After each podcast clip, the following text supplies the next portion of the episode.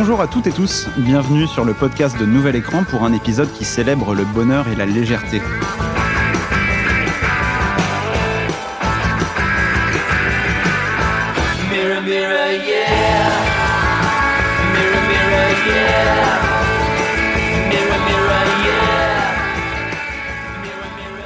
Épidémie de violence, viol, guerre, voici ce qui nous attend pour cette émission qui, j'en suis sûr, remplira nos cœurs d'une joie indéfectible à l'approche des fêtes de fin d'année.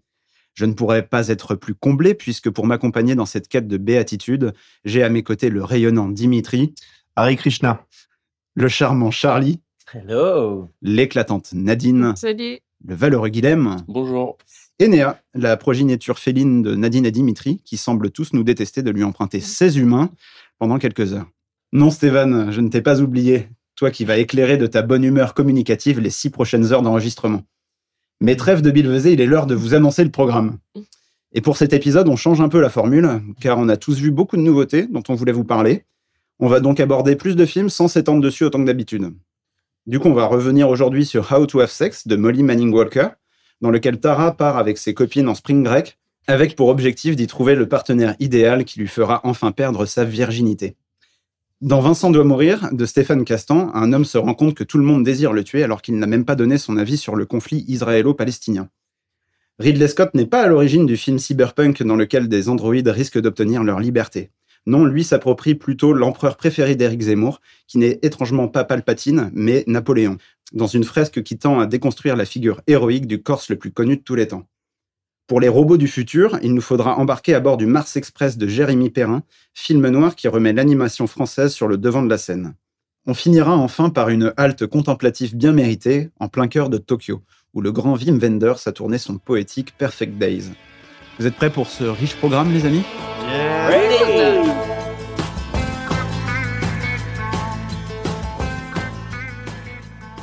Bon, et pour commencer, je vous propose qu'on évacue le gros morceau du jour, qui est qui n'est autre que le Napoléon de Ridley Scott. Et je sais que vous l'attendez. Quand on parle d'un grand cinéaste ici, on a tendance à faire un petit quiz. Mmh, ah, la surprise. Alors, première question. À votre avis, sans regarder les fiches que je vous Ah, distribue bah, soigneusement pas, en, en début d'émission, T'as vite fait. Sérieux Ah. On est pas au brevet. là Ouais, écoute, ça, ça avait marché, figure-toi. Charlie aurait apparemment triché au brevet. Alors, à quel âge, euh, à votre avis, réalise-t-il son premier long métrage qui, n'est- qui s'appelle Les Duellistes? 24 ans. 24 ans pour Charlie. Euh, 28. 28. Ouais, entre 25 et 30. 27. Et non, il a réalisé son premier long métrage assez tardivement, justement, pour un réalisateur de son envergure, puisqu'il a, il avait 40 ans. Ah oui, carrément tard. Ouais. Et euh, est-ce que vous savez ce qu'il faisait avant, euh, avant de réaliser son premier long métrage? Ah, j'ai oublié. Tu le Il était savais en l'armée. Non. C'est un métier proche. Costumier. Policier. Mais il était également réalisateur, Mm. mais de publicité. Il était extrêmement reconnu Ah. dans le milieu pour ça. Bon, une petite question facile. euh, quels sont les deux films qui ont fait et font toujours sa renommée aujourd'hui? Alien. Thelma et Louise. Blade Runner. Louise. Gladiator. Blade Runner et Alien, c'est les réponses que j'attendais, mais effectivement, Thelma et Louise et Gladiator. Je suis d'accord. Donc oui, avec Alien, le huitième passager qui sort en 1979, il marque sa génération et les suivantes en redéfinissant les genres de la science-fiction et de l'horreur, dans ce qui est un monument de tension viscérale. Rien que ça. Vous l'avez tous vu autour de la table, Alien? Oui. Ouais. Ouais. Et non content d'avoir marqué l'histoire du cinéma avec son deuxième film seulement, il décide de réitérer cet exploit trois ans plus tard avec Blade Runner, autre pierre angulaire de la science-fiction qui est juste l'un des films fondateurs du courant cyberpunk au Ouais, cinéma. Et si ça ne vous convainc pas, il y a Rutger Hauer qui fait un monologue en slip dedans. Incroyable. Alors, euh, combien d'Oscars il a remporté dans sa carrière, à votre avis, Ridley Scott? 14. Zéro. 7. 3. Eh bien, c'est Dimitri qui a raison. Il n'a remporté aucun Oscar. Il n'a été nommé que trois fois, en plus, pour Thelma et Louise en 91, Gladiator en 2000 et La chute du Faucon Noir en 2002. Ah, excellent, je suis du Faucon Noir. Et pour finir, dernière question. Connaissez-vous l'autre chef-d'œuvre dont il est l'auteur en dehors du cinéma? Il a fait un documentaire? Un enfant? C'est beau ce que tu dis. C'est pas la réponse que j'attends, mais- choix. Non, mais on se rapproche. Une peinture? Non, c'est une publicité Mhm. Ah, déjà, encore. qui s'appelle 1984, qui est une, un spot publicitaire pour le premier Macintosh d'Apple. C'est un spot d'une euh, d'une minute qui doit son nom et ses inspirations au livre éponyme de George Orwell. Et c'est un, Ah oui, je vois, ouais. ouais. Et c'est une publicité qui a un peu changé euh, bah, le monde de la publicité parce que c'est une des premières à ne même pas montrer le produit qui est, euh, qui est vendu et à ne même pas vanter ses mérites. Euh, Bah, voilà. Et au contraire, prendre un thème qui dénonce un petit peu. Exactement. aussi. Et c'est bah, parce que le premier Macintosh d'Apple est sorti en 1984. Donc voilà, ils avaient fait un- ce spot publicitaire pour l'occasion.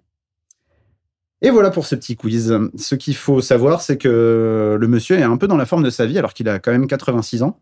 Puisqu'après l'année 2021, euh, durant laquelle il a sorti deux longs métrages, et avant l'année 2024 où devrait sortir la suite de Gladiator, il s'attaque cette année à une immense figure historique dans un biopic de 2h40. C'est parti pour Napoléon. General, we are discovered. Good. Wait!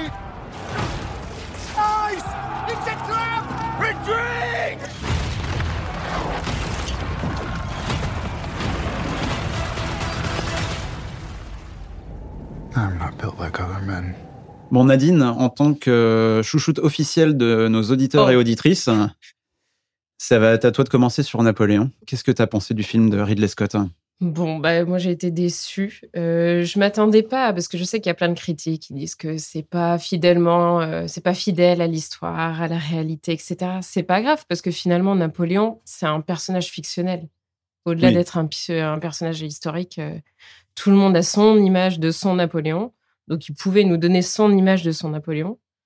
Mais euh, on en sort. Je, moi, je ne comprends pas ce qu'il a essayé de nous dire. Euh, il essaie de parler de plein de choses différentes. Il essaie de parler de toute sa vie. Donc déjà, effectivement, en 3 heures et quelques, 3h20. 2h40. 2h40, c'est 2h40. compliqué. Donc il y a un Mais la final cut de 4 heures. ouais, voilà, la conclusion est, euh, c'est, euh, il doit faire pour Apple TV. Enfin, il va, il a déjà prévenu en fait qu'il y aurait un. euh, si- il a dit en gros, si vous aimez pas le film, vous inquiétez pas, il y a un director's cut qui sort, qui va sortir sur Apple TV plus tard, qui fera 4h30. Mm. Mais même comme ça, je sais même pas si ça pourrait être bien parce que les, il voit les épisodes, euh, donc il veut euh, étudier et montrer les épisodes les uns après les autres. Ils font tous à peu près le même temps. Donc il y a le début, il y a chaque épisode, je sais pas combien de temps ça fait à chaque fois, mais tu sens que c'est très euh, cadré et qu'il y a un peu une succession de mini sketchs Oui. qui va Qui suivre s'enchaîne de manière un peu froide en fait. Voilà. Et comme on n'insiste pas sur un en particulier, bah, je vois pas quel est son point de vue et qu'est-ce qu'il veut, sur quoi est-ce qu'il veut appuyer le plus, qu'est-ce qu'il veut. euh, Bon, bah, parce que tu prends un thème, c'est parce que c'est aussi souvent un prétexte à parler de certaines choses, soit de ta réalité, soit de ce qu'il pense lui, soit de ses marottes. Et là, je vois pas, je vois pas ce qui, ce qui voudrait nous faire, euh, ce sur quoi il voudrait mettre euh, le doigt plus particulièrement. Hum, je suis d'accord, ça reste euh, assez flou. Et toi, Dimitri, c'est un truc que tu as ressenti aussi? Ouais, tout à fait. Moi, j'ai trouvé ce truc en fait très clipesque où euh, on enchaîne à chaque fois un grand événement, puis une rencontre avec Joséphine où on va rediscuter à deux euh, au bord de la cheminée. Et euh, il y a en fait cette, cette alternance-là pendant tout le film qui rend le truc vraiment pas du tout intéressant. Quoi. Alors les, les scènes de bataille sont incroyables, les scènes avec Joséphine sont beaucoup moins intéressantes. Et sur ce point-là, c'est aussi très étonnant, j'ai trouvé, le fait de faire tourner le personnage uniquement euh, sur sa relation avec Joséphine et de parler finalement très peu de politique, euh, très peu de la situation du pays. Et euh, c'est un, un- un zoom qui m'a paru assez étrange. Mais Mm. même la relation en elle-même, on comprend pas. Est-ce qu'il s'aime, est-ce qu'il s'aime pas? On sent qu'il a quand même voulu la mettre, elle, en avant. Génial. Sauf que tu vois aucune scène où il parle de politique. Et on le sait qu'historiquement, euh, les femmes de grands, euh, de grands empereurs, de grands guerriers, ils ont aussi eu leur part euh, dans la politique et dans les choix de ces hommes-là. Bah, là, c'est montré à aucun moment. Alors que justement, c'est ça aussi qu'il faudrait montrer. Et puis c'est ce qui pas- fait ressortir le film comme étant un film euh, de une version cinéma euh, tronquée en fait. Quoi. C'est qu'il manque deux heures de film. Ouais, il manque. Et euh, je pense que ce qui nous manque là-dedans, enfin moi je, je pense à peu près la même chose que vous, c'est euh, bah, justement c'est euh, c'est ces deux heures de film qui nous manquent pour euh, nous expliquer certaines choses et bah, les rendre aussi plus fluides. Parce que Charlie, on allait le voir ensemble, Ouais, non, moi, on est ressortis suis- avec le même état d'esprit nous deux. Complètement. Et en fait, quand tu parles, Dimitri, de trucs clipesques, c'est complètement vrai. Et moi, quand, quand j'ai, parce que j'ai appris après avoir vu le film, qu'il était supposé durer deux fois plus longtemps, en fait.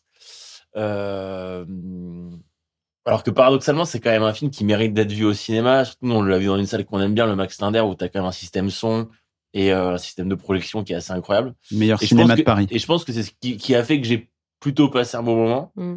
Mais au-delà de ça, ouais, le côté clipesque, t'as l'impression d'avoir des scènes tronquées en permanence. Euh, comme tu disais, Nadine, rien n'est approfondi. Alors après, moi, pour apporter une, euh, quelque chose de nouveau à ce qu'on vient de dire, parce que je suis d'accord sur tout ce que vous avez dit, quand je suis sorti, je me suis dit, genre, est-ce que c'est un peu du génie ou est-ce que c'est juste un escroc? Alors, je sais plus, tôt- hum, spoiler, je tends plus vers l'escroc, mais euh, je me suis dit, en fait, est-ce qu'il n'y a pas un côté anti-héros qui est cool aussi, en fait, de, de faire un film comme ça, très spectaculaire, avec des scènes de bataille qui sont très belles et tout, surtout Austerlitz, que je trouve assez, assez réussi. Mhm.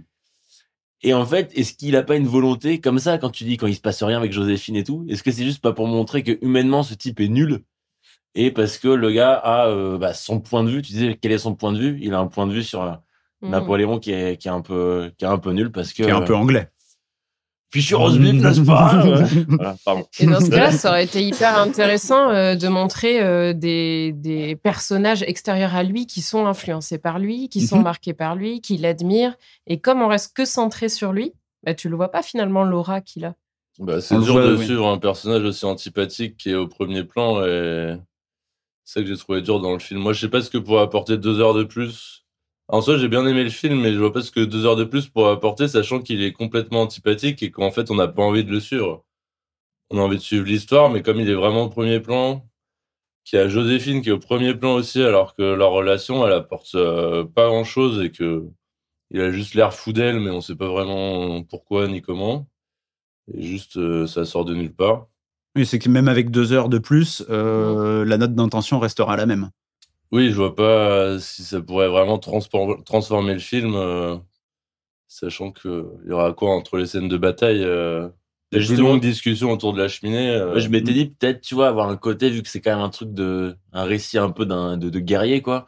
Est-ce qu'on n'aurait pas des trucs un peu intéressants, tu vois, sur les stratégies Oui, voilà, des batailles, des Ouais. trucs comme ça, tu vois, qui pourraient être un petit peu, ju- justement, renforcer le côté historique du film. Mhm. Et en fait, là, vu que c'est, comme tu dis, c'est pas du tout ce qui est mis en avant sur ce qu'on a vu au cinéma, je vois pas pourquoi ce serait des trucs qui apparaîtraient dans le, dans, dans la version, euh, dans le director's cut, quoi. Oui, bah pour ma part, je vois pas comment deux heures de plus vont faire penser autre chose du film. C'est-à-dire que c'est un film. En fait, moi, j'ai trouvé que c'était un film hyper plat. Mm. Il y a jamais de vraie fulgurance. Les scènes de bataille sont plutôt cool, euh, surtout, euh, oui, surtout Austerlitz. Et moi, j'ai bien aimé aussi euh, celle au début à Toulon. Euh, mais voilà, il y a jamais de grande fulgurance. C'est jamais nul non plus. C'est juste plat, quoi. C'est un encéphalogramme Ouais. plat. Ce C'est-à-dire, que euh, c'est un, film en mort Ce que cérébrale. C'est juste le cœur qui bat, quoi. Ce C'est que tout. j'en retiens quand même, c'est à quel point à la fin, tu t'attaches à aucun personnage. Ouais. Et c'est là que je me dis, il a vraiment voulu avoir un discours sur, regardez, ce type qui est un, un héros français, enfin, pour, certains, en tout cas, qui est celui sur qui on a écrit euh, 10 000 bouquins ou je sais plus quoi. Mhm. Euh, je vais vous prouver qu'en fait, euh, selon mon point de vue à moi, c'était un gros trou de balle, mais je vais le faire un peu en subtilement, enfin subtilement oui et non, parce que le message passe, mais je vais faire un film spectaculaire, je vais, je vais prendre Joachim Phoenix en acteur principal, mais vous allez voir, euh, vous allez comprendre malgré tout, sans que je le dise explicitement, que c'est un gros nul, quoi. Ah, Ça, je trouve que c'était quand même hyper explicite et pas du tout subtil. Euh, Les premières rencontres avec Joséphine où il parle même pas, juste il la regarde, toutes les scènes de sexe. Enfin, moi je trouve pas qu'on puisse Oui, dire que c'est subtil. Je suis Euh, d'accord avec Guilhem, c'est assez clair, mais en fait, on voit bien le parti pris euh, qui est le sien de vouloir euh, s'attarder plus sur Joséphine, c'est-à-dire montrer euh, Napoléon comme un gros nul, pour euh, simplifier, et de montrer que Joséphine, la femme qui était euh, derrière lui, euh, avait une importance toute particulière aussi dans ses conquêtes, dans, ses, euh, Ah, dans mais son ça, il travail politique. pas du tout. Mais au final, c'est voilà, exactement, c'est pas abouti. Et, oui, et du coup, donc il y a cette critique de dire qu'on parle d'elle que en tant que femme qui a pas su enfanter,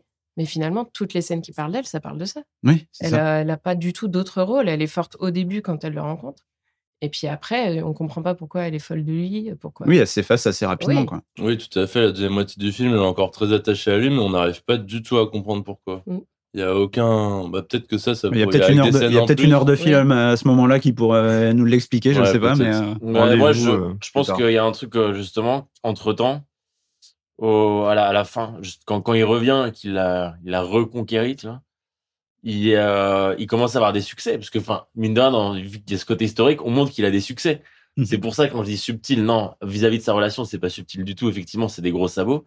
Mais on montre ses victoires aussi. Oui, on montre ses victoires, on montre qu'il y a un peuple derrière lui, on La montre qu'il arrive à, à, à re- à reconquérir une armée Oui, aussi, quand tu il vois. récupère l'armée. Donc là. ça, il le montre quand même. Il montre factuellement qu'il y a, que ce gars-là a eu plein de succès et que euh, la France se réappuie sur Ouais, lui pour aller combattre en les cas, dans, après. quoi. dans cette version cinéma, c'est montré comme si c'était même pas de sa faute et que c'était genre un petit jeu de hasard Ah ouais, euh, qui lui permettait de d'avoir des victoires. Alors que, à part sur la bataille d'Austerlitz, qui est plutôt montré dans son ensemble et qui montre un peu le, le, le génie tactique derrière ce personnage, mais c'est Mais tout. même quoi. pas en fait, parce qu'on on voit qu'il gagne, mais on sait même pas on Si, sait- avec les soldats cachés. mouvements, euh, etc. mais Et, tu vois les mouvements, mais tu, vois pas que c'est lui qui les a mis en place. Tu Oui, vois voilà. ce qui se passe. pas. général, euh, qui- c'est lui qui donne tous les ordres, donc je sais pas ce qu'il faut de plus. Mais tu vois pas de qu'il faut- moment où il réfléchit à une tu vois, tu stratégie. vois pas, tu vois pas Ouais. expliciter lui ces trucs-là. C'est ce que je disais. On voit pas ses plans de bataille et tout. mhm. Ah oui, pour moi, il y en a pas besoin, mais Après, ça n'a pas l'air d'être l'objectif de Ridley Scott non plus, Mais mais c'est quoi euh, son objectif? Ben voilà, c'est ça euh, en fait. C'est- Et je pense que pour conclure, ça peut être ça. C'est un film où on a du mal à trouver l'objectif derrière.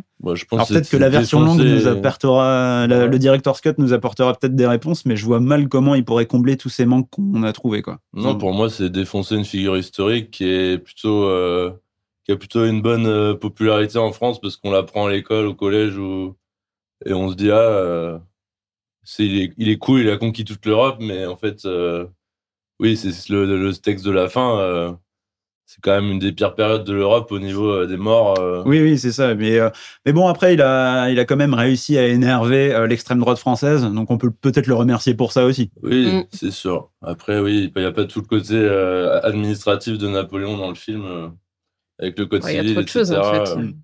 Mais c'est vrai que ça me fait un peu penser justement par rapport à tu parlais de ces derniers films à The Last Duel pour ceux qui l'ont vu, le dernier duel en français je crois, euh, où euh, effectivement il y avait ce truc où euh, il y avait des chevaliers qui se battaient et euh, in fine on se rendait compte que ce qui, ceux les gens qui étaient grands dans ce film c'est pas les chevaliers avec les grosses, leurs grosses armures, mais c'est les personnages féminins qui étaient les plus puissants quoi. Et un peu une réhabilitation de tous ces personnages qui n'ont Mm. pas, euh, ces personnages féminins qui, qui n'étaient pas là dans l'histoire.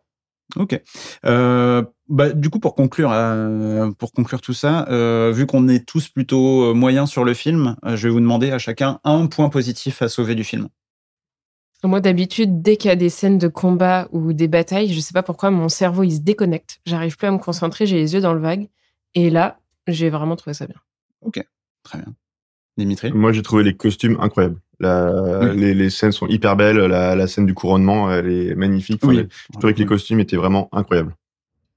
La bande son. Très bien. La bande Genre, rien à dire. C'est- l'aspect spectaculaire renforcé par une bande son magistrale. Ça, tu peux, tu peux pas, pas critiquer ce truc-là, je pense. Guilhem Euh, moi, ouais, j'ai pas mal passé de temps à regarder les costumes pendant le film. Ça, ouais, j'ai vraiment adoré euh, la qualité des. Tu rejoins des Dimitri. costumes. Très beau tissu. Ouais, incroyable. Ce Joséphine, oui, la Ah, couronnement. sa veste en velours rouge. tous les vestes, toutes les vestes de Napoléon, même le- les chapeaux, etc. C'est magnifique. D'accord. Bah, pour ma part, moi, c'est euh, le, le fait de montrer une violence vraiment crue euh, de la guerre, ce que je trouve assez rare dans les films de guerre qui traitent cette époque. Euh, à partir de la Première Guerre mondiale au cinéma, on montre vraiment la violence des combats. Pour les films d'époque vraiment plus euh, plus tardifs, euh, on a on montre rarement ce genre de choses de manière aussi crue et je trouve ça assez bien de l'avoir fait là. Ouais, c'est vrai que j'ai apprécié aussi. On adore la violence ici. Pauvre cheval. Ouais.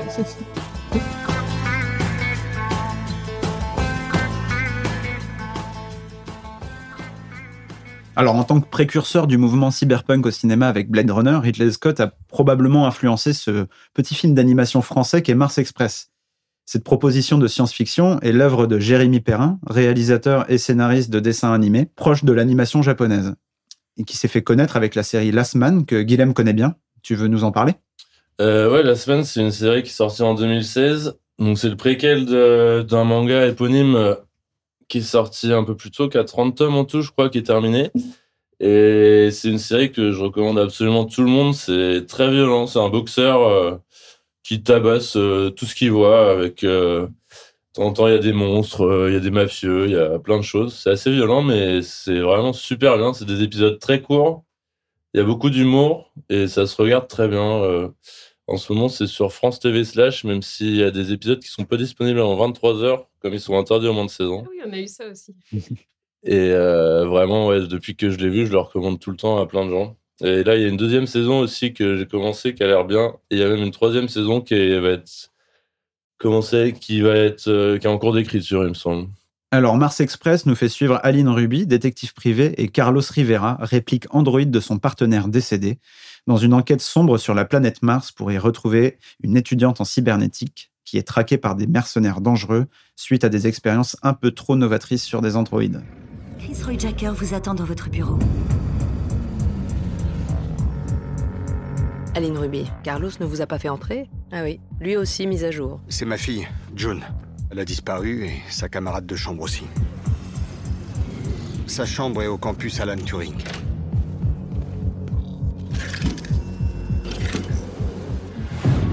À toi l'honneur, Guilhem, vu que tu nous as parlé de Last Man, à toi de commencer sur Mars Express. Euh, J'avais à peine vu qu'il sortait. euh, je sais pas comment je suis tombé sur la bande-annonce, mais j'avais très envie de le voir. J'ai beaucoup aimé. Ça reprend pas mal le style de Jérémy Perrin, euh, la direction artistique, avec euh, beaucoup de violence, une bande-son euh, très électro, très chouette. Et là, c'est plutôt science-fiction avec des robots, etc. Je trouvais qu'il y avait plein de bonnes idées. Un peu déçu par la fin, mais sinon, un bon rythme avec ouais, plein d'idées que j'aime bien euh, et le dessin que j'adore. Et Dimitri Nadine, vous l'avez vu, vous aussi? Et Oui. vous, vous êtes un peu plus dubitatif sur le film. Bah, je pense que j'en attendais trop. Et j'avais écouté des- une interview euh, des réalisateurs, du réalisateur et du scénariste. Et euh, en tant que film de science-fiction, je m'attendais un peu plus peut-être à être emmené dans un univers différent. Et finalement, mais apparemment c'était aussi euh, leur, leur volonté, ça se rapproche beaucoup d'un film policier assez classique. Mhm. Et j'ai été assez peu surprise et je me suis pas laissée euh, emporter dans un univers différent. J'ai beaucoup analysé. Bon, c'était très intéressant, mais, mais c'est ça, tu vois des références à, à d'autres clichés de films de noir ou de polar. Mais finalement, ça te sort un petit peu du film et j'aurais aimé que ça aille un petit peu plus loin dans la nouveauté.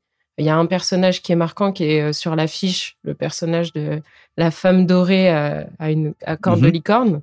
J'aurais aimé avoir un petit peu plus d'idées de ce style-là euh, qui m'emporte dans un autre univers. Non, je, suis, je suis assez d'accord avec toi. Euh, bah, en fait, euh, c'est un, film noir euh, qui se passe dans un univers euh, cyberpunk.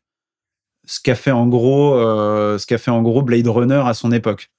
C'est juste là, pour moi, la valeur ajoutée du film, c'est son animation, c'est le fait que ce soit un film d'animation, ce qui permet aussi des choses que la prise de vue réelle ne peut pas permettre. Je sais pas si c'est quelque chose que vous, vous, pouvez sauver de ce film ou pas. Ouais, effectivement, c'est vrai qu'il y a plusieurs séquences. On n'en parlera pas pour pas, pas gâcher, euh, pas. Mais euh, il y a plusieurs séquences qui n'ont été possibles que euh, du fait qu'on est sur du dessin et pas sur de la, réalité, notamment des gens qui se cachent dans des, baignoires sous, sous l'eau, alors que évidemment, si c'était dans la vraie vie, ce serait transparent. Euh, donc c'est vrai que ça, c'était une partie cocasse. Pour le reste, effectivement, moi je suis plutôt d'accord avec Nadine. Euh, c'est un film qui m'a assez déçu du point de vue du scénario, euh, que j'ai trouvé tr- hyper simple. Quoi. C'est alors beaucoup de références, beaucoup de références à des films de science-fiction, mais du coup, quand on commence à s'ennuyer un peu, ce qui m'est arrivé au milieu où j'ai trouvé qu'il y a un ventre mou, finalement, on fait plus que chercher les références. Alors ok, d'accord, ouais, là j'ai trouvé Blade Runner, là j'ai trouvé Terminator, là j'ai trouvé Robocop.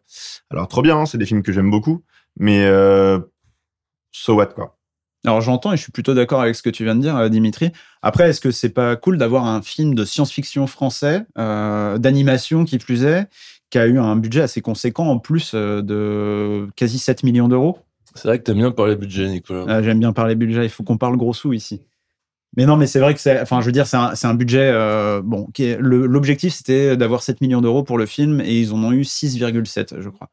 Mais c'est, je veux dire, c'est des budgets que certains longs métrages français n'ont pas pour euh, justement faire du genre, par exemple. On va en parler tout à l'heure avec Vincent de Mourir. Mais c'est, euh, c'est un budget assez conséquent et c'est une proposition qui est assez rare en France. Oui, puis le film, il est solide, hein, c'est pas bancal du tout, ça fonctionne très bien. Et Mhm. d'ailleurs, j'étais assez étonnée parce qu'il le vendait comme un film un peu de niche euh, pour les gens qui aiment la science-fiction, qui aiment les films d'animation d'adultes, alors qu'il est très grand public finalement. C'est dommage qu'il n'a pas eu plus de publicité parce que je pense qu'il pourrait plaire à beaucoup de gens. Il est, il est bien, C'est vrai C'est qu'il a un une film. campagne de com euh, assez tardive, j'ai l'impression. il est divertissant, Ouais, il j'ai même pas vu fonctionne. une bande-annonce au cinéma, alors que ça pourrait être, oui, un film. euh, Ouais, moi non plus, juste la semaine, sortie, euh, la euh, semaine avant sa sortie, c'est tout, je crois. C'est vrai que si vous aimez les films d'action des années 80 ou ce genre de choses, vous aimerez, il n'y a pas de souci. passe un très bon moment. Puis la quand bande même. son et moi je la trouve Ah ouais. plutôt cool. la électronique. Sur la fin, c'est euh, génial. Franchement, ouais, ça, ça envoie pas mal. Et puis moi j'aime bien aimer certaines tentatives aussi. Enfin, c'est dans la patte de, de l'auteur si j'ai bien compris, mais euh, il y a des côtés, euh, un côté assez viscéral parfois. euh, Oui, c'est qui vrai. en tant que fan de Cronenberg m'ont plutôt ravi moi.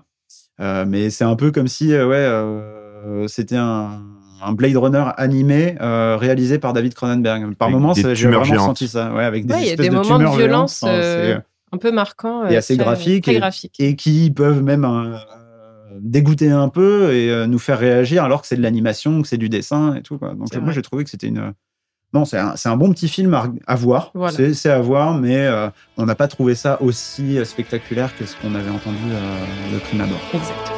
Tout à fait.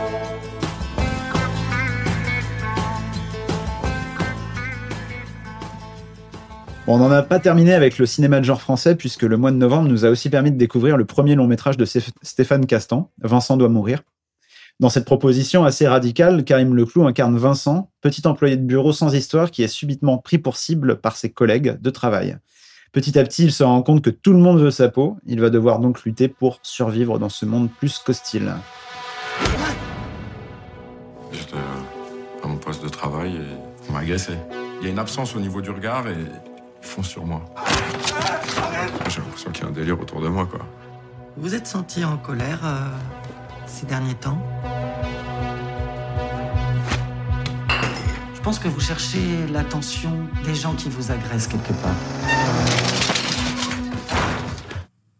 Vous n'êtes pas d'accord avec moi? Bon, Nadine et Dimitri, on a découvert ce film en avant-première, en présence du réalisateur et de Karim Leclou.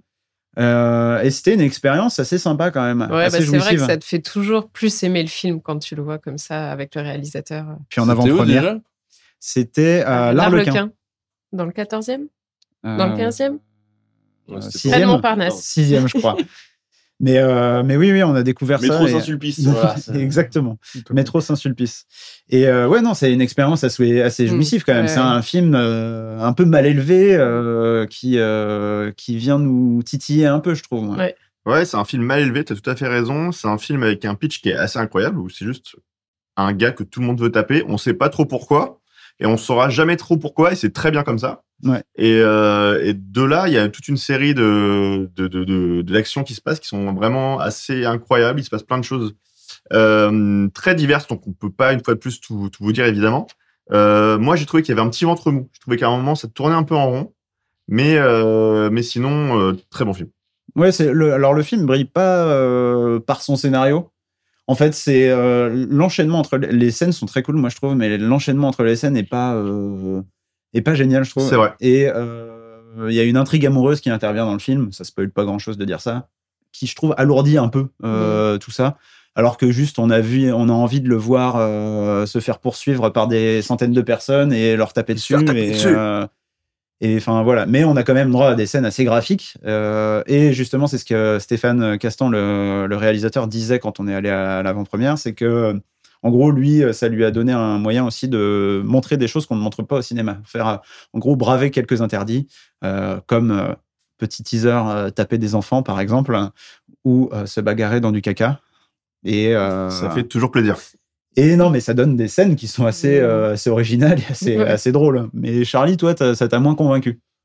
Euh, bah, vous n'êtes pas hyper convaincu non plus en même temps. Ah si, ah si. Ah, si. non, non, alors par contre, en, en termes de divertissement et de, de satisfaction, moi oui.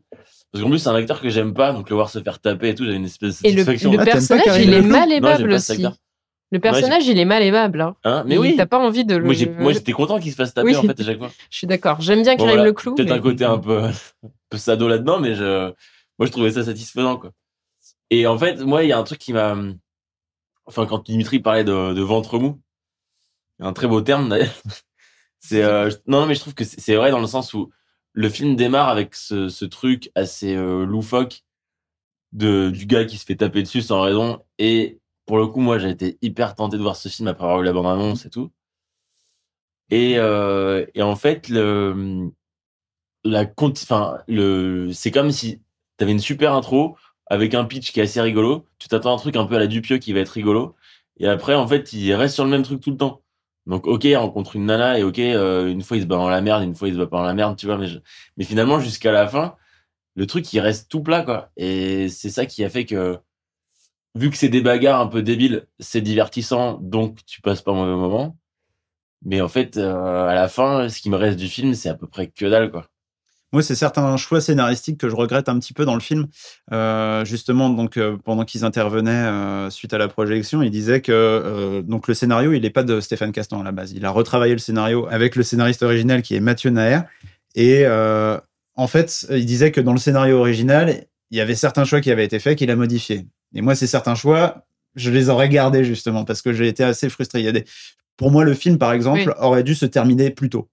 J'aurais trouvé ça encore plus mal élevé, encore Mm. plus audacieux et euh, un peu plus irré- irré- irrévérencieux. Il y a Et, des choix euh, plus trash qui finalement sont moins trash dans le film. voilà, c'est ça. Je trouve qu'en fait, il a tendance à faire un film trash, mais à adoucir certains, certaines choses, euh, certains choix scénaristiques. Et je trouve ça un petit peu dommage, mais j'ai quand même passé un, un agréable moment. Pour euh, revenir sur ce que tu dis, c'est vrai que pour le coup, effectivement, il a dit qu'il avait fait des choses qu'on ne voit pas d'habitude dans des films, mais ça reste quand même hyper gentil, quoi. C'est pas, Oui. euh, c'est pas du Gaspard Noé, euh, c'est pas Orange Mécanique. Ah, puis c'est drôle, donc euh, ça, Oui, parce qu'il y ça décompresse quand même la violence. Tu as raison de le dire, il y a une dimension quand même assez humoristique dans le film, surtout dans sa première partie, Oh là, dans, les dans les bureaux. dialogues, non mais les dialogues sont incroyables, mais ça marche vraiment Chez le psy, c'est hyper drôle. Chez le psy aussi, Chez le oui. psy, et quand puis, bah, dans ses bureaux, au début, cette espèce de Startup Nation Ah, qui, c'est génial. euh, qui, enfin, ils sortent pas de ce carcan alors que le gars vient de se faire tabasser par deux personnes de suite euh, dans, dans le bureau. Enfin, je trouve ça Ah, le, hyper le- drôle. le- truc qui m'a fait le plus marrer, c'est son projet qui monte de design là. Où il fait un espèce d'œuf en perspective. Oui. dans Je trouvais ça, c'est ce qui m'a fait le plus marrer dans le film.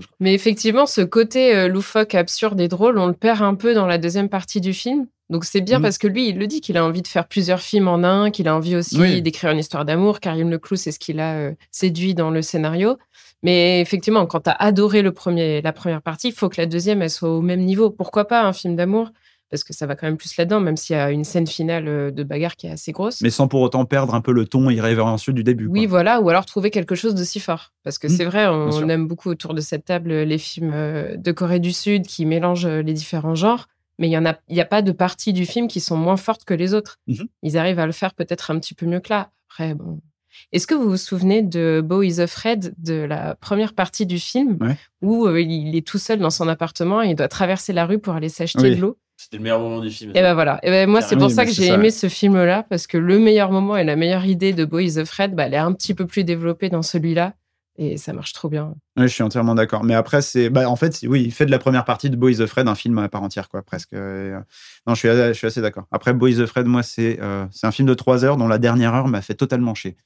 Ah oui, Oui, c'était un enfer. bah, c'est un autre On sujet. était mais- tous d'accord. ouais. Bon, on parle pas de ce film-là, mais en tout cas, euh, je voulais revenir sur le fait que euh, ah, on a quand même pas mal de propositions de genre euh, assez différentes, même si Stéphane Castan dit que son objectif c'était pas de faire un, un film de genre, c'est juste le genre a servi à, à- à- à mettre en œuvre ce qu'il voulait dire à travers le scénario qu'il a travaillé, etc.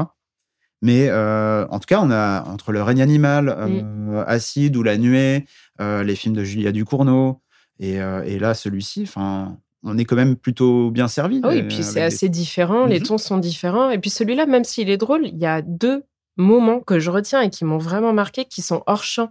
Donc euh, je veux pas trop en dire, mais qui, on sent qu'il y a de la violence qui s'est passée, mais qui ne nous est pas montré. Mhm. avec le gars qui rencontre et qui a aussi cette maladie.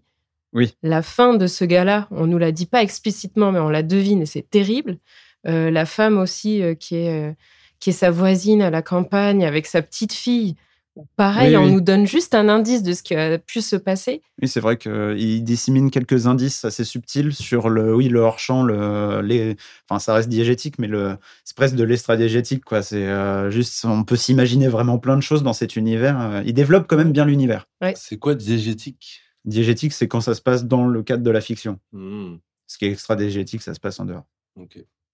Et effectivement, on sent qu'il y a plein de nouveaux films qui arrivent euh, et qui le font de manière différente.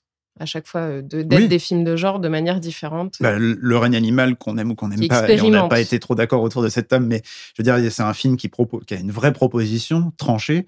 Et là, je trouve que c'est pareil. Oui, tout à fait. bah, et c'est et euh, moi, ce que j'ai bien aimé, surtout avec Vincent de Mourir, et je pense que c'est là-dessus qu'on peut conclure, c'est que c'est un film qui se veut divertissant.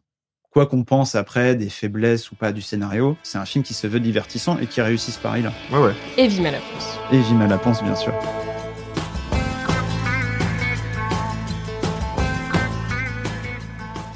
Alors avec How to Have Sex, c'est un autre premier long métrage que l'on va traiter maintenant. C'est un film sensible puisque sa réalisatrice, Molly Manning Walker, y aborde les thématiques de l'amitié, du consentement, de l'injonction au dépucelage et du désespoir d'une partie de la jeunesse au sein d'un trio d'adolescentes en vacances en Grèce.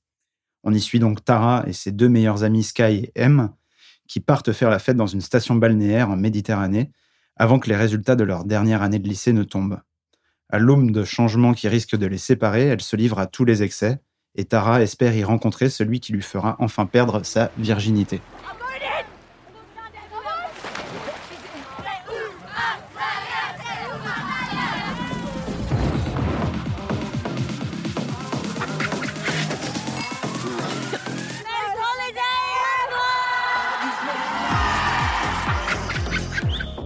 Your name? Tara. I've not noticed it before, but you're proper beautiful.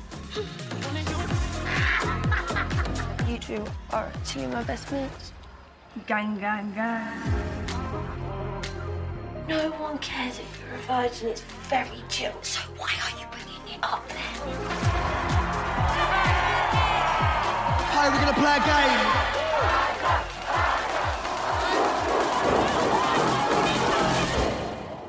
Alors, ce drame adolescent, Dimitri, ce qui t'a rappelé euh, ton adolescence à toi, est-ce qu'il t'a touché? Alors moi, c'est un film que j'ai trouvé euh, très beau, très fin et très glauque, un peu comme la vie des fois en fait. Voilà, c'était mon, mon philosophie.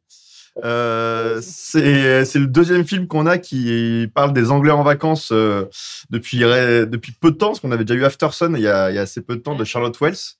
Magnifique Aftersun. Voilà, qui parlait donc qui était un film qui était beau, lent, euh, nébuleux, presque éthéré, j'ai envie de dire. Et euh, là, c'est un peu l'opposé. On a un film qui est trash, qui est proche du réel, mais qui est très bien écrit. Et je trouve qu'on y croise des personnages qu'on a déjà tous rencontrés. Donc, pour rejoindre ta question, qu'on a déjà au moins tous rencontrés euh, dans notre vie. Et autant Aftersun était un film qui parlait un peu de l'enfance, et là, je trouve qu'on est vraiment du côté adolescence, qui explique Oui. aussi un petit peu plus cette, cette rugosité. Et donc j'ai beaucoup apprécié ça. Euh, c'est un film qui m'a fait aussi penser pour les comparaisons à Spring Breakers de d'Harmony Corrine. Même si du côté de Spring Breakers, on avait quelque chose de très graphique, de très pop, euh, où il y avait aussi beaucoup de male gaze. Euh, Et qui n'avait pas vraiment le même sujet non plus. quoi. non, oui. mais on partait sur des ados en vacances. Quoi. Oui, voilà, c'est ça. Et euh, puis on se souvient surtout très pop avec euh, James Franco qui chante du Britney Spears. Euh, et là, on est sur ouais, quelque chose de beaucoup plus brut, beaucoup plus social, euh, mais pas chiant. Et euh, qui, je trouve, décrit très bien ce que c'est d'être euh, d'être adolescent. Et Guilhem, toi aussi, euh, c'est un film qui t'a touché? Ça t'a rappelé euh, quelques événements de ton adolescence ou pas? Euh, non, pas spécialement de l'adolescence, euh, mais oui, c'est un film que j'ai trouvé vraiment très beau, à la fois très horrible. euh, c'était, euh, il m'a paru très long parce que c'est, il y a beaucoup de tension euh, à partir du premier tiers du film ou de la moitié du film où on sait pas trop ce qui passe, on sait pas trop ce qui s'est passé. Euh, on imagine le pire, on sait plus trop. Mais oui, je trouve le sujet euh, de euh, qu'est-ce que de la valeur sexuelle de chacun, de l'adolescence, de faut faut faire semblant tout le temps d'avoir tout fait ou d'avoir fait plein de choses qui s'arrêtent jamais en fait. surtout maintenant, je voulais lire un livre avant avant de- d'enregistrer l'épisode qui s'appelle Le capital sexuel de euh, Eva Eliud et Diana Kaplan euh, qui parlent de ça justement de ce que en tant qu'individu on doit maintenant euh, avoir pour euh, pour faire croire ou pour montrer qu'on a une valeur sur le plan sexuel avec bah ça parle c'est un livre qui parle de la pornographie de tout le marché du sextoy du développement personnel etc et le sujet et un des trucs primordiaux euh, dans tout ça c'est euh, ouais le- et qui est le qu'on le vit le plus c'est euh, la première fois et et euh, quand est-ce qu'on va la faire, machin, etc. Et c'est un film qui résume très bien ça et tout ce qu'on est prêt à, à assumer ou pas et à se faire subir pour, pour pouvoir montrer en société que nous aussi, le sexe, on adore et qu'on a fait plein de choses, etc. Mm. Alors que Mais juste- parfois, c'est pas des très beaux moments. C'est ce que c'est ce que j'évoquais en introduisant le film, c'est cette injonction au dépucelage qu'on retrouve dans pas mal de groupes adolescents et qu'on a tous plus ou moins vécu ou même vu. Et euh, mais c'est aussi un film qui parle de l'amitié et des défauts de cette amitié justement quand vient cette thématique-là. Euh, est-ce que enfin il y a les véritables amis qui euh, vont nous soutenir, vont nous aider, vont et voilà. Et il y a des amis un peu plus troubles qui vont à la fois nous tourner le dos, à la fois euh, se moquer de nous. Et, euh, Mm. et c'est quelque chose qui est assez assez prenant. Et Nadine, toi, c'est quelque chose que tu as ressenti aussi? Oui, et ce que j'ai trouvé très fort, c'est que oui, je le trouve très intemporel parce que ça nous rappelle nous. Là, il y a quelque chose aujourd'hui qui est beaucoup plus discuté parmi les jeunes, qui est les- toutes les histoires de consentement. Ouais. Et justement, ça montre que même des adolescents qui vont avoir cette notion de consentement en tête, ben en fait, c'est pas clair du tout parce Bien que c'est quelque chose de complexe, le consentement, que soi-même, on ne sait pas exactement ce qu'on veut, que soi-même, on n'est pas toujours en capacité de réfléchir par rapport à ce qu'on est en train de vivre.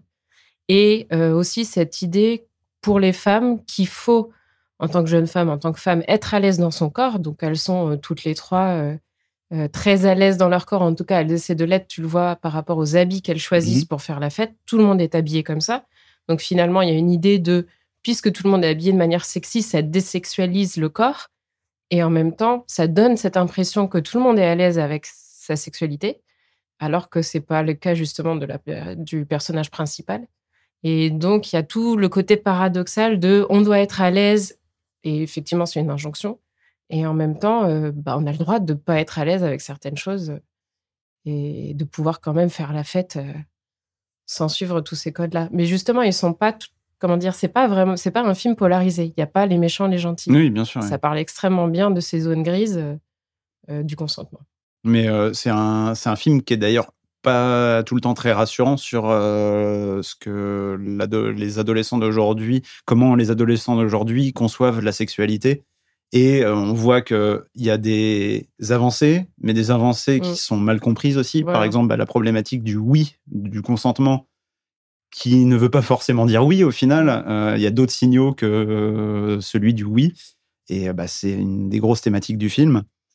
Oui, les Et, filles, euh, elles sont solidaires entre elles et en même temps, euh, elles poussent. Du coup, elles la poussent à avoir sa première fois. Elles pensent que c'est quelque chose de positif, que c'est pour l'encourager, alors que finalement, elle, elle le vit comme une pression. euh. Ouais, avec Sky, enfin, c'est la relation entre Tara. C'est Sky, je crois, la, Je me souviens plus des prénoms.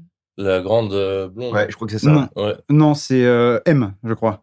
Non, je crois que Non. M, c'est la Ah non, c'est Sky? Ok, pardon, excusez-moi. Et euh, c'est hyper euh, subtil et bien écrit euh, la relation entre Tara et Sky où c'est sa meilleure amie, elles font tout ensemble. euh, et en fait, euh, Sky, elle a une influence horrible euh, sur Tara et Mhm. c'est très toxique et, et c'est plus du tout dans. euh, elle veut pas le bien de Tara, elle veut. euh, elle veut, elle, enfin, c'est un truc égoïste. De, elle veut que son ami fasse ça pour, pour, enfin pas pour elle, mais Mais c'est peut-être dans un souci pour s'intégrer Mm. dans un groupe aussi. Ça Ouais. crée l'atmosphère. euh. C'est en Mm. fait c'est tout le souci de la pression sociale qui devance tout le reste quoi. Que ce soit Ouais, l'amitié ou les histoires d'amour, c'est la pression sociale qui l'emporte à la fin. Et en fait, euh, c'est pour ça que tu parlais de zone grise et de ni gentil ni méchant. Effectivement, c'est parce qu'ils sont tous dirigés par cette espèce de pression sociale et par faire des choses pour dire qu'on les a qu'on les a fait quoi. Et moi là-dessus, j'ai eu vraiment ce truc de un peu d'identification parce que je me souviens de ma première fois qui était d'ailleurs avec une fille qui, ressent- qui avait des airs de de la protagoniste principale du, du film, Tara. qui m'a un peu troublé. Ah mais, oui. euh, mais en fait, c'était euh, ouais, j'ai j'ai eu ce truc d'identification de consentement, pas consentement, et alors qui était beaucoup moins marqué que là, euh, parce que c'était mais c'était consenti, mais c'était pas une bonne expérience ni pour elle ni pour moi, parce que c'était notre première fois tous les deux. Quoi. Je vais arrêter de parler de ma vie privée après ça, parce que c'est Ah bon, oui, c'est une expérience qui fait Mais, peur. Non, euh, mais c'est justement, c'est bien que tu le dises parce que ça, ça montre que le film est quand même assez, euh, assez clair euh, et assez euh, juste dans ce qu'il touche, quoi. Parce que c'est comme Ouais. c'est ce que disait Nadine tout à l'heure, c'est un film qui se révèle assez intemporel sur les relations adolescentes et euh, voilà quoi. complètement. Et pour moi, ce qui fait la force du film et que vous avez un peu abordé, c'est ce contraste de d'un film qui commence comme un feel good movie avec des jeunes qui vont faire la fête, qui s'attardent sur des choses qui paraissent anodines et qui ne le sont pas. Euh, tu vois, tu parlais des filles qui s'apprêtent et qui se maquillent. Tu te dis bon, pourquoi on nous montre tout ça au début Tu comprends pas et en fait après tu comprends que le, le discours de la bas après la bascule, parce qu'il y a une vraie bascule hein, dans, dans le film, je trouve à un moment, euh, où du coup le feel good movie se transforme en en un récit beaucoup plus anxiogène. Mm. Et là, on se dit, ah ouais, en fait, ça, ça, ça remet en lumière tout ce que tu as pu voir avant. Et, euh, et ça remet en lumière et en question aussi toutes les relations amicales qu'il peut y avoir. Et surtout, ce que je trouve intéressant, c'est que ça remet en question, en plus de ça, toute la distribution des rôles au début. C'est-à-dire qu'au début, le. T'aurais pas imaginé que certains personnages le auraient personnage ce de rôle-là. Badger typiquement, Oui. qui est d'entrée de jeu présenté comme un, un peu comme un gros bœuf, Mm. va s'avérer blaireau. va, Oui. va s'avérer être, euh, va s'avérer être tout l'inverse à la fin finalement. Et je trouve que le film est hyper euh, hyper malin en ce sens-là. Oui, les personnages évoluent Et, bien. Elle, euh, elle est très solaire au début. Mm, mm. et, ouais. Et ouais, c'est sûr que moi, si j'étais, euh, si j'étais prof, ce que je ne suis pas, mais ce que certains, une personne autour de cette Ouais. table est, c'est euh, le film que j'aurais envie de montrer à, à tous mes élèves. D'autant plus que moi, ce que j'ai adoré, au-delà de la question de la sexualité, même si c'est en second plan, c'est que ça parle beaucoup de la pression de la vie future, de la vie professionnelle. Donc, euh, on comprend qu'elles toutes, elles ont, euh, là, elles attendent de- les résultats finaux d'examen. Mhm. Et en fait, c'est la fin. C'est la fin de leur amitié parce qu'elles ont toutes des niveaux scolaires différents. On sent aussi qu'elles viennent de milieux sociaux euh, pas tout à fait euh, Bah, parallèles, un peu difficiles, mais bon, on sent qu'il y en a qui ont, sont plus suivis à la maison que d'autres, disons. Il y a des petites phrases qu'elles sortent et Mhm. on entend un petit peu Ah ce qu'elles vivent à la maison. Et il y a vraiment cette idée que quand tu as, je sais pas, donc à peu près 18 ans, tu as l'impression que c'est le- ça y est, c'est le moment de ta liberté et maintenant ta vie, ça va être incroyable. Alors qu'en fait, c'est le pire moment parce que tu es complètement perdu. Il y a plein de choses que tu n'as toujours pas compris sur toi. On te demande de faire des choix, euh, tu sais pas Oui. quel Ouais, choix tu ça. dois faire. Mais tu du coup, sens on- que on- ça va on avoir t'a un mis en impact. tête que ça allait être une libération. C'est ça. Donc, tu te forces à croire cette idée qu'on t'a mis en tête. Exactement. Et du coup, tu subis un truc, de- c'est le fameux, euh, le oui qui veut pas dire que tu consens, quoi. C'est Ouais. genre, bah, je dis oui parce qu'il faut dire oui, mais en fait. Et du euh, coup, c'est d'autant plus violent quand tu te rends compte que c'est que c'est pas du tout ce à quoi Bah, tu c'est t'attendais. le, c'est euh, par tous les sujets qu'il aborde, le film, c'est ça, c'est ça, c'est- c'est comme ça qu'on peut le décrire. C'est une injonction à, à faire quelque chose maintenant. Il faut prendre une décision, sans pour autant qu'on soit prêt à la prendre. Mm. Et c'est vraiment ça, Mm. un choix d'avenir pour des études supérieures, ou trouver un travail, des trucs comme ça. Le fait de perdre sa virginité, alors qu'on n'est pas forcément prêt ou prête à ça. Et en fait, le film tourne vachement autour de ça. Et je trouve ça hyper intéressant. Ouais. Et c'est un sujet, bah, je- j'en profite pour le placer parce que c'est un film que j'adore de mon cœur entier, euh, qui est La folle journée de Ferris Bueller, qui Ah oui. moins sur euh, la sexualité, mais plus justement sur les choix d'avenir après le lycée, qui traite vraiment cette thématique-là dans un ton beaucoup plus enjoué, donc euh, beaucoup plus, euh, mais un peu mélancolique quand même sur Mm. la fin Ouais, génial. et euh, à voir absolument. Et, euh, et je trouve ça, enfin, je trouve ça hyper intéressant. Et justement, je parle de la folle journée de Ferris Bueller. Ça, évoque au final le teen movie dans son ensemble. Et ce film-là, c'est un film qui montre un peu le revers, l'envers du décor de- du teen movie. Ça reprend certains codes, mais ça les, ça les détourne à la fin pour montrer quelques des choses moins plaisantes. C'est vrai que quand tu parles de teen movie pour les personnes âgées comme moi, euh, ça me fait tout de suite penser à American Pie, qui, euh, voilà, quand, quand j'étais au collège, c'était le film qu'il fallait aller voir, où ça parle de perdre sa virginité, et c'est trop cool, et voilà. Et ces, toutes ces injonctions-là, et là, effectivement, c'est un peu l'anti, euh, l'anti-American Pie, et c'est très bien que ce film existe aujourd'hui. Et ce Bon. que je trouve incroyable aussi, c'est que finalement, le thème aussi de, du film, c'est la fête. Et en fait, c'est ça. C'est, t'es censé arriver à un endroit où tu vas passer le meilleur moment de ta vie. Ça va être the soirée, tu vas trop t'amuser, ça va être incroyable. Et du coup, bah, quand tu vas pas bien et que tu t'amuses pas tant que ça, bah, je trouve que c'est vraiment les moments où tu te sens le plus déprimé au monde. Ouais, ouais. Parce que tu vois les autres autour qui vivent leur meilleure vie et ça te renvoie à tes propres euh, faiblesses, tes incertitudes. Ça donne un film assez désenchanté au final. Ouais, moi j'ai trouvé ça génial, euh, ouais, la représentation de la fête. euh, parce que dans la plupart des films, il y a toujours une scène de fête très éthérée. Il y a des films entiers sur euh, l'abandon des corps, euh, Mm. la drague, machin. euh, on met de la musique électro, euh, La on éteint la musique. Et c'est beaucoup trop magnifié. euh, Ouais. De temps en temps, il y a une super soirée, on s'amuse du début à la fin, etc. Mais la plupart des soirées, enfin pas la plupart, mais certaines soirées, c'est bon, c'est très bien de temps en temps. Et puis il y a des moments, mais qu'est-ce Bah qu'on oui. fait là? Qu'est-ce qui se passe? Euh, Quand il y a trop d'alcool, trop de drogue, il est 6 heures du matin, euh, il y a plus grand monde qui est en train de s'amuser. Plus trop de magie, ouais. Et là, justement, ouais, ces instants de soirée sont pas du tout. euh, Enfin, on passe plus de temps à aller voir dégueuler qu'à aller voir faire la fête, tu vois. et c'est un peu ça, quoi. Ouais. Oui, et puis enfin, ça reprend la thématique euh, du Spring Break. On parlait de Spring Breakers d'Harmony Corinne tout à l'heure, mais la thématique du Spring Break qui est censée être le moment où on lâche les chiens avant la suite et, euh, et au final, là, qui est bah, ce que je disais tout à l'heure, complètement désenchanté et où bah, voilà, on voit tout l'envers du décor. C'est, euh, Donc, euh, bah, pour résumer, un teen movie désenchanté euh, qui parle de thématiques de manière assez, euh, assez juste Mm, et subtil. et intemporelle et, Ouais. et subtile. Et bah, vu qu'on a tous plutôt aimé le film, à l'inverse de ce qu'on a dit tout à l'heure, euh, est-ce que vous seriez capable de me donner un point négatif du film, un petit bémol? Euh, les tatouages de Badger qui sont vraiment immondes. Charlie? Un point négatif, peut-être Euh, Quelque chose qui t'a un peu, euh, un peu dérangé ou... Euh, non, franchement, non, j'ai pas vraiment de. Bah, peut-être, peut-être justement ce film en, en deux, en deux blocs où c'est vraiment deux blocs avec une bascule très nette. Peut-être ça aurait été, je sais pas. En même temps, c'est ce qui rend le film efficace aussi. Ouais.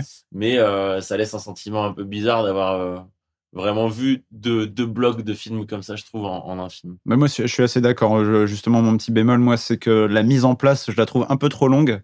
Et on attend, en fait, vu qu'on sait à peu près, euh, sans que ça soit euh, tout, euh, tout sans que ça soit cousu de fil blanc, dire, on sait à peu près où le récit veut nous emmener. Et je trouve qu'on attend un peu trop ce moment. C'est un peu la première partie est un peu trop étirée. C'est mon petit bémol, moi, de mon côté. Ouais, ce serait pas aussi anxiogène s'il n'y avait pas autant de mise en place. Si ça, tout arrivait trop vite, ça, Mm. nous intéresserait moins. Il y a- là, il y a le cheminement qui est hyper important. euh, Mm. Moi, je avant- savais pas du tout. hein.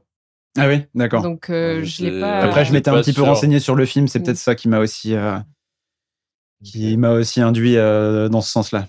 Et euh, Nadine, un petit point Non, négatif non plus? Dimitri, euh, Guilhem, pardon. Non, non, moi je l'ai trouvé vraiment euh, génial. euh, vraiment génial. et enfin, même, euh, il y a une scène avec Badger aussi qui change beaucoup le film et tout reste assez épisodique et ça devient jamais public. Oui. C'est, dans le film, c'est énorme tout ce qui se passe. Et en fait, c'est à la fin des vacances. Est-ce qu'il restera vraiment quelque chose? Il y aura des traumatismes et des choses comme ça, mais c'est, ouais, c'est, c'est, j'ai beaucoup aimé. Et euh, avant de conclure, je voulais juste dire quelque chose qu'on n'a pas dit, mais le film est très beau. Oui. Il y a vraiment des, des- des très belles images, des superbes cadrages. Euh, c'est euh, rue de la station balnéaire vide avec euh, Tara qui marche toute seule dedans, par exemple, ou même quand euh, cette rue n'est pas vide, mais euh, et qui montre aussi des fois euh, des facettes peu reluisantes de ces stations balnéaires, justement. Enfin, c'est euh, c'est vraiment sous-jacent dans le film, mais tous les détritus par terre, euh, c'est il y a un c'est pas côté. anodin comme comme enfin c'est quand même assez rare ce truc de enfin moi ça m'a surpris parce que c'est donc ça se passe en Grèce il y a absolument que des anglais Mm. et tous les toutes les soirées sont animées par des anglais aussi Ouais. enfin c'est c'est un morceau d'Angleterre euh, en Grèce quoi c'est un truc qu'on c'est un peu enfin c'est assez loufoque finalement comme décor quoi t'es tu sais évidemment que t'es pas en Angleterre mais c'est un lieu qui est fait pour des anglais en Grèce c'est assez euh, Ouais, il y a beaucoup ça en. Croatie. Il y a beaucoup de festivals. euh. T'as pas pris cette- ce côté de la culture anglaise, Oui. Charlie, encore euh, Tu nous as pas emmenés en Croatie. Les vacances à Mykonos. Mm. Non je l'ai pas su peut-être Blackpool une fois Mais justement, bah, pour rebondir là-dessus et pour conclure, justement, mais malgré le fait que ce soit des Anglais qui partent en spring break euh, en Grèce, euh, c'est, enfin, je veux dire, c'est une culture, même si on l'aime, on la connaît pas vraiment, et ça nous a quand même touché. On a quand même euh, senti euh, des choses qu'on a nous-mêmes vécues, nous-mêmes vues, et c'est assez fort quand même.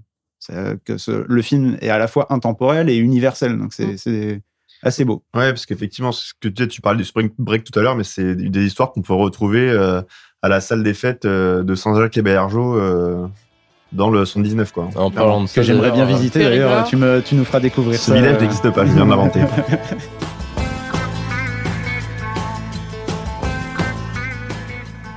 Bon, on va tous s'apaiser maintenant et prendre le temps pour un peu de contemplation.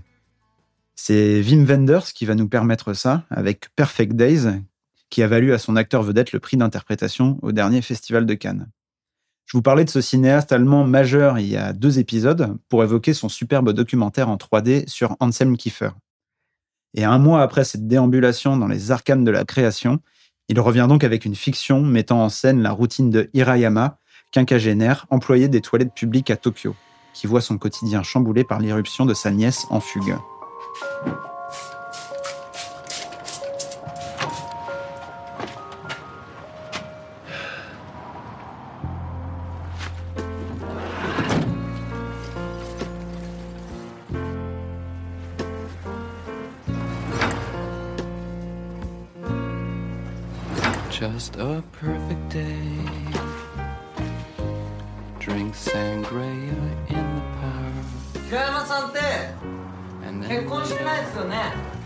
寂しくないですか dark we go home. お疲れさ おじさん大きなったね。 Bon, et Charlie, on est euh, On que est tous deux, les là. deux, Ouais, que là, tous on les est- deux à ouais. l'avoir vu. Voilà, on est deux à l'avoir vu. Et on est tous les Et deux on plutôt est- d'accord sur ce on qu'on est a vu. d'accord sur absolument tout. Donc on va essayer de pas dire la même chose euh, deux fois. Eh ben, vas-y. Pas trop de spoil, j'ai envie d'aller le voir. hein. Ouais. Non, non, non, bah, de toute C'est façon, pas, c'est pas un film qui se spoil vraiment. quoi. ouais. Il y a pas de, il y a pas de spoil à, Et à je te- avoir, parce qu'en fait là, ouais, c'est pas le, justement, ça fait partie des, des films très contemplatifs qui, euh, où le, l'émotion, le, le ressenti prime largement sur le, le récit en tant que tel. Et, euh, et oui, en fait, ce, cette espèce de combo de, de mutisme, de, de lenteur et de, de répétition, d'i- d'immersion dans le quotidien euh, de cet acteur qui n'a qui a pas eu la palme du meilleur acteur pour rien, puisque justement, enfin, arriver à avoir un rôle où je pense qu'il doit avoir une dizaine de répliques sur Ouais. un film de, de, de 2h30 euh, où t'arrives heures, deux heures. deux heures où tu arrives à, à vraiment te, te partager le quotidien du, du personnage à ce point-là et ses émotions aussi. Euh, c'est hyper, euh, c'est hyper précieux comme truc. Quoi. Et donc, euh, c'est deux heures, mais tu vois pas le temps passer quand même. Et surtout, tu, paradoxalement, euh, c'est un, voilà, des jours qui se répètent. C'est un personnage qui a un quotidien très, très, très, très calibré. Et malgré ça, les nuances qu'il y a au quotidien et le peu de choses qui vont le déstabiliser vont t'amener toi à ressentir les émotions de façon encore plus plus importante. Et je trouve ça, euh, tu parlais d'apaisement dans, dans ta présentation de film, c'est vraiment ça quoi. Tu, tu partages justement ce, ce tempérament très apaisé que, que le Bah, qui, personnage vaut, a. qui vaut plus au début du film qu'à la fin, pour le coup, je trouve. Et, euh, et moi, c'est un, c'est un Pas à film. toute fin, non, toute fin. toute fin, justement, elle est, elle est ambiguë. C'est contrasté pour toute fin. ouais. Ouais, c'est assez, c'est assez contrasté parce que, bah, par exemple, moi, j'ai j'ai beaucoup lu euh, dans, dans la critique française, là, dernièrement, euh, bah, des reviews sur le film qui disent que c'est une ode euh, au plaisir simple, un hommage aux petites gens qui font des métiers pénibles, mais euh, qui les font bien et qui sont heureux malgré tout. ça, moi, je pense que c'est presque l'inverse, en fait. Moi, je pense que le film nous présente un personnage qui est convaincu d'être heureux parce qu'il s'est créé une routine très, enfin, millimétrée et qu'en fait, dès que cette routine est un peu bousculée, ça le replonge dans son passé, dans les choses qu'il a voulu fuir, et quelque part, ça le change au final. En fait, je vois, pour faire une petite analogie, je vois le, ce personnage comme un espèce de satellite, et euh, il se prend un petit caillou qui dévie sa trajectoire, et progressivement, sa trajectoire se dévie, et puis, euh, et puis ça le change à jamais, tu vois. Il, il peut plus, il sort de cette routine, il ne pourra plus rentrer dans cette routine comme il l'a fait auparavant. Et moi, je trouvais ça, justement, je trouve ça hyper beau. Je, moi, j'ai pas vu. Moi, j'ai l'impression qu'à la fin, il arrive à rentrer dans cette routine de nouveau, et j'ai l'impression que le dérèglement qu'il a, donc au moment de la visite de, de sa nièce, euh, ils ont des moments de partage euh, vachement cool, quoi. Enfin, Oui, bien il y a des ouais. vrais moments de bonheur avec elle. Donc, euh, est-ce que le, ce, ce moment où il dévie de sa routine le rend malheureux? Moi, j'en suis pas convaincu. En tout cas, ça le déstabilise. Oui, bien sûr, ça le déstabilise et ça lui change un peu sa routine, forcément.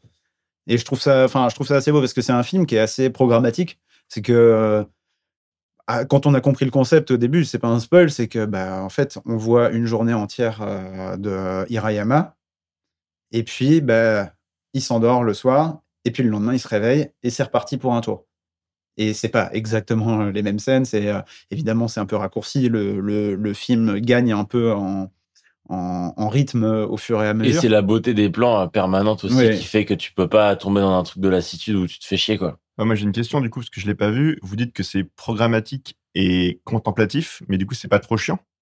Ben, alors, c'est un film qui va pas passer avec tout le monde, ça c'est sûr. Enfin, je veux dire, c'est c'est un- c'est un- c'est une proposition, oui, contemplatif, un peu programmatique, qui est, euh, voilà, qui, qui ne sera pas appréciée par tout le monde. Moi, ça a marché sur moi. Après, si t'aimes des, des films où t'as un sens du cadre de malade et. euh, Oui, et puis c'est Wim Wenders, voilà, il Et sait cadrer, ouais. il sait raconter une histoire. Et puis, et puis justement, le peu de, le peu de, de, de moments qui bouleversent sa routine, euh, c'est encore plus percutant, vu qu'ils sont plus rares aussi, tu vois. Ok. Et euh, bah moi, je voulais justement évoquer un, un autre film euh, qu'on a vu tous les deux, Charlie, et qu'on aime beaucoup tous les deux. Et euh, moi, euh, Perfect Days m'a fait énormément penser à ce film-là. C'est euh, Patterson de Jim Jarmusch. Complètement, ouais. ouais, ouais. Il y a énormément d'analogies à faire. Ouais. Et il y a, Euh, enfin, euh, à certains moments, je me suis demandé si c'était pas un remake officieux de Patterson Oui, à ce point-là. pour avoir un discours assez différent à la fin. Mais il y a des événements euh, scénaristiques qui interviennent à certains moments qui m'ont fortement, très fortement rappelé Patterson. Et, euh, et c'est ouais, c'est enfin bon, voilà, c'est les deux films euh, que moi, euh, Perfect Days fait partie de ces films dont Patterson fait aussi Et je partie, que a- j'aime bien voir dans un esprit un peu mélancolique d'hiver, sous un plaid avec un chocolat chaud, tu vois, pour tu vois les, les films quand tu te dis la vie c'est de la merde, qui te rappellent que bon, il y a des trucs un peu cool aussi, Ouais, c'est un peu plus doux que parce ça. que c'est des films où t'as quelques moments de, de rire aussi, Ouais. qui sont rares, mais qui sont, qui sont touchants quand même. Et euh, oui, c'est rare en fait de. Moi, j'aime pas comparer un film à l'autre plus que ça, mais là, clairement, je pense que 99,9% des gens qui ont aimé Patterson euh, ne peuvent qu'adorer ce film euh, aussi. Quoi. oui, je pense aussi, ouais. en, parce que je dirais pas que, enfin, en termes de, de rythme, de cadrage, c'est différent. Même de, d'approche, tu vois, de, de ton, c'est pas pareil. Mais le, le feeling que t'as après avoir vu les deux films, moi, j'ai rarement eu de feeling aussi proche, Oui, vois, après bah, avoir pareil, vu deux films, deux films différents. C'est exactement euh, ce que je t'ai dit en sortant du film. Je t'ai dit, je me sens comme quand euh, j'étais sorti de Patterson. Mm. C'est vraiment la même chose, le même, euh, le même sentiment.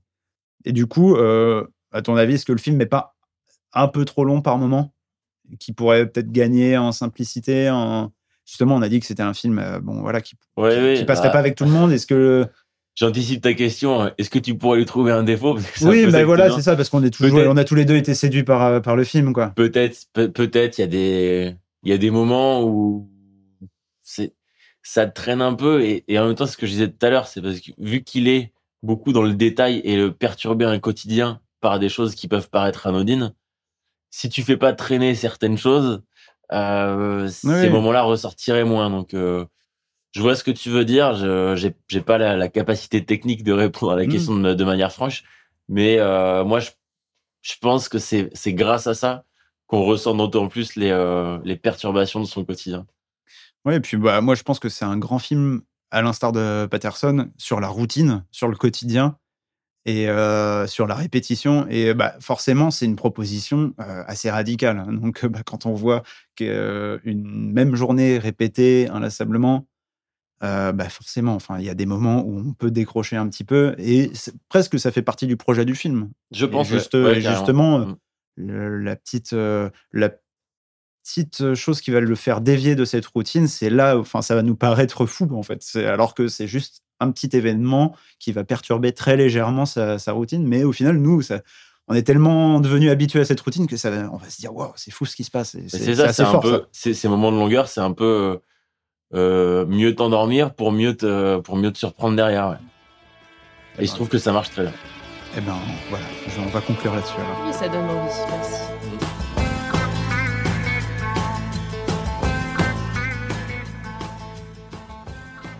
Bon, on est presque au bout euh, du marathon qu'est cet épisode, puisqu'on arrive sur les dernières petites recommandations. Et on commence par Guilhem, qui voulait nous parler rapidement du dernier film d'Ayao Miyazaki, Le garçon et le héron. Euh, ouais, je suis un grand fan de Miyazaki et là, celui-là, j'avais bien envie d'aller le voir les derniers. Il m'avait pas trop parlé, là, ça avait l'air plus léger, etc. Est-ce que tu auras envie d'être violent avec moi si je te dis que j'en ai vu aucun à ce jour encore? Aucun? Moi non Aucun. plus. Non, non, c'est juste dommage parce qu'il y en a des très bien, mais je te recommande. Hein. Non, mais en vrai, c'est un, gros, c'est un gros manque à ma cinéphilie et je compte le rattraper euh, dès que possible. Tous les westerns. mais pas- non, pas tous les westerns, mais Il n'y en a pas, j'ai une vidéo des Miyazaki. euh si, si, si, il y en a, il y en a certainement beaucoup, mais euh, je les, je les ai pas encore explorés. On se fera des soirées Sake Miyazaki. Avec plaisir. Tu peux Donc, continuer, Guilhem. Le garçon et le héron. Alors, euh, il m'a beaucoup plu parce que bah, je suis un fan, mais quand même bien, bien bordélique. Bon, il y a des petites créatures mignonnes, euh, il y a des perruches et euh, il y a vraiment beaucoup de choses qui se passent. Il faut, à un moment, il faut un peu décrocher de pourquoi et juste euh, regarder les images et se laisser emporter parce que, ouais, il y a un manque de cohérence entre les enchaînements où ça va, tout va beaucoup trop vite. Il y a plusieurs dimensions, plusieurs, plusieurs temps, plusieurs. il y a des, trop de choses qui se passent. Mais, euh, mais bon, très très bien. Euh, il y a des scènes incroyables. C'est Miyazaki. vra- quand il y a 2000 créatures mignonnes qui s'envolent et qui rigolent, euh, qui ont des petites jambes et des petits bras, bon bah, on apprécie. Ça te suffit. Et mais ça a un peu un souvenir. euh, je sais pas si celui-là j'aurais envie de le revoir. Il y en a que je regarde régulièrement. euh, Donc dans la Parce filmographie de. Miyazaki, ça serait plus dans la moyenne basse pour toi. euh, ouais, je pense peut-être euh, j'aurais envie de le revoir quand même, mais c'est pas le meilleur. Moi, j'ai une question. Euh, j'ai entendu des avis assez divergents. Est-ce que c'est un film que tu conseillerais à des enfants de, je sais pas, 10-12 ans ou pas? Alors, euh, moi, Miyazaki, j'ai vu le voyage de Chihiro au collège. Je pense que j'ai mis 8 ans à m'en remettre. Mais celui-là, je l'ai trouvé plutôt tranquille. euh, comparé, il n'y a pas trop de sorcières ou de trucs horribles ou de gens qui meurent, etc. Un peu, c'est moins, moins grave que le voyage de Chihiro, même Princesse Mononoke, où c'est, moi, ça m'avait un peu traumatisé. Ok. Merci Guilhem. On enchaîne avec, euh, avec Nadine qui voulait nous parler de deux séries qu'elle avait envie de lier pour leur ton un peu absurde, c'est ça? Oui. Donc euh, la première c'est I Think You Should Live de Tim Robinson et Zach Canine et euh, The Curse de Nathan Fielder. Et euh, à toi l'honneur, Nadine. Oui, bah c'est Vincent doit mourir qui m'a donné envie d'en parler parce que c'est deux séries qui parlent de l'absurdité euh, du monde et qui jouent sur l'humour absurde. Je sais pas si vous êtes comme moi, mais il y a des séries que tu as envie de regarder le midi ou alors quand tu as seulement 20 minutes pour manger et d'autres où tu as besoin de plus de temps. Donc, Donc la c'est des, première, c'est des épisodes courts, c'est ça? Alors la première, I Think You Should Live, faut regarder ça quand vous avez seulement 20 minutes pour manger avant d'aller au bar. Ou alors donc le midi. C'est un enchaînement, euh, c'est des enchaînements de sketchs incroyables, mais incroyables. Parce que il y en a beaucoup, du coup, il y a trois saisons de mini-sketchs qui durent 5 minutes. Ça va à un rythme effréné, c'est hyper rapide. Et pourtant, c'est jamais le même schéma. Et je comprends pas comment ils arrivent à faire ça. Donc, euh, ça part de situations banales de la vie quotidienne, soit dans le monde professionnel, qui sont donc absurdes, soit dans euh, la vie sociale, avec euh, genre de soirée euh, où tout le monde se retrouve, tu sais pas trop pourquoi, tu sens que tout le monde s'entend pas trop. Tim Robinson, il a une tête incroyable. Dès qu'on le voit à l'écran, on sait que ça va partir en couille. On attend juste le moment. Et donc, il y a quelque chose, il y a une personne qui, fait quelque chose d'absurde, qui est lui-même absurde, et ça part. Donc, en cacahuète, il essaie de se justifier. Et soit le monde, il est réel, il est réaliste, et tout le monde va être choqué, soit ça va repartir sur une autre situation absurde. Ça se termine euh, de manière très brutale, donc ça nous laisse pantois. On est là, mais qu'est-ce que je viens de voir? Et ça enchaîne tout de suite sur un nouveau sketch.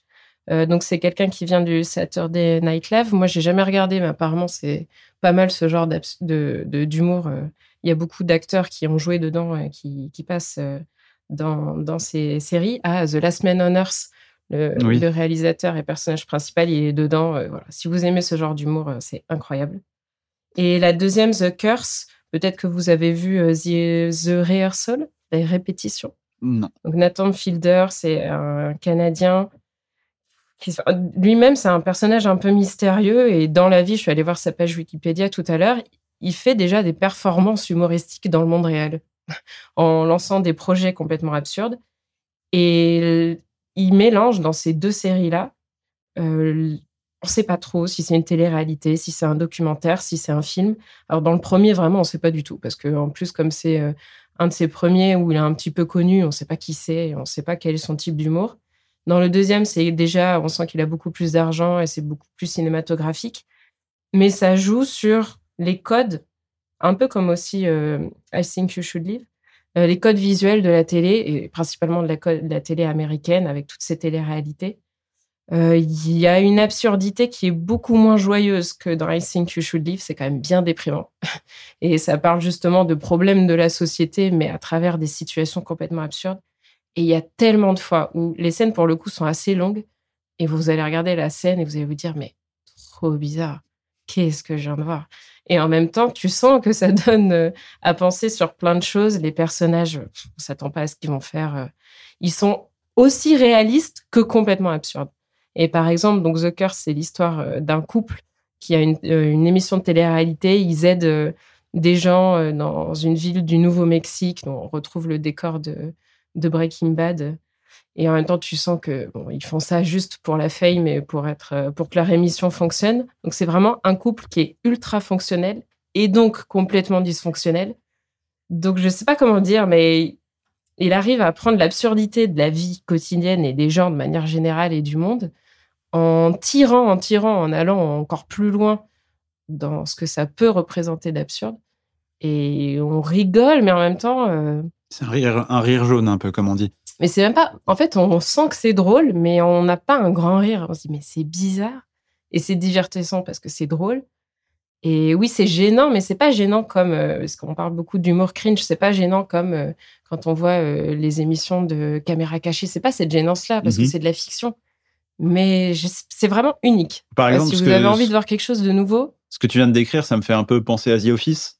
Est-ce que c'est- il y a des proximités avec la ah série non, ou c'est plus. Et justement, elle est très clivante, cette série. Elle est notée 2,7 là, sur 5 sur Allociné. C'est Ça va, ça va plus loin. C'est quand même assez dark. Et je pense qu'il y a sur certaines personnes, c'est pas du coup du tout feel good. D'accord. Et c'est si vous aimez bien Ça que ce soit un un peu, peu. glauque et un peu euh, un peu rance, ça va plus vous plaire que si vous cherchez à passer euh, un bon moment. Bah, personnellement, tu m'as convaincu, moi. Mais c'est génial, c'est incroyable, moi j'adore. Ouais, pour pour l'avoir vu aussi, c'est vrai que les deux mots, c'est vraiment absurde et malaisant, quoi. Et donc, il y a, par rapport à The Office, il n'y a pas ce truc un peu cocooning, euh, que tu disais tout à l'heure, chocolat chaud. Alors euh, peut-être la première euh, la première saison du coup. Effectivement, le- la première saison de The Office où justement euh, qui est un, un peu plus malaisante, ça ouais, ça pourrait ressembler un peu plus à ça. Et en même temps, euh, ça part tout le temps dans des chemins différents et on s'attend jamais à ce qui va se passer après. Ils arrivent toujours à trouver une autre idée absurde.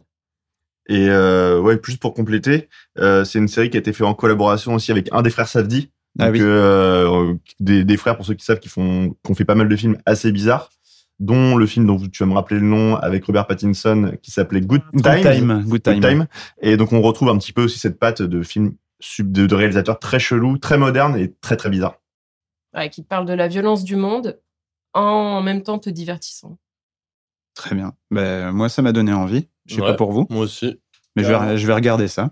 Merci pour cette recommandation. Et puis bah, là, c'est mon tour. Je voulais terminer euh, pour euh, vous parler d'un festival que j'ai suivi euh, pour la première fois l'année dernière. Et c'est un super souvenir. Et je réitère cette année puisque le festival commence le 6 décembre et se termine le 12. C'est le PIF, donc le Paris International Fantastic Film Festival. C'est la 12e ou 13e émission, je sais plus, édition, pardon. Et euh, bah voilà, c'est un festival super euh, centré sur euh, le film fantastique en général, de manière plus ou moins subtile en fonction des films. La programmation est, enfin, est super. En tout cas, de ce que j'en connais, la première année que j'ai passée, moi, j'ai vraiment vu des films assez différents, de nationalités différentes, avec des approches du genre fantastique vraiment différentes aussi. Donc, c'est assez passionnant de le voir. Ils ont aussi un cycle de rétrospective. Ils ont euh, ils ont des, euh, des films euh, sortis il y a quelques années, mais des pépites un peu inconnues ou méconnues.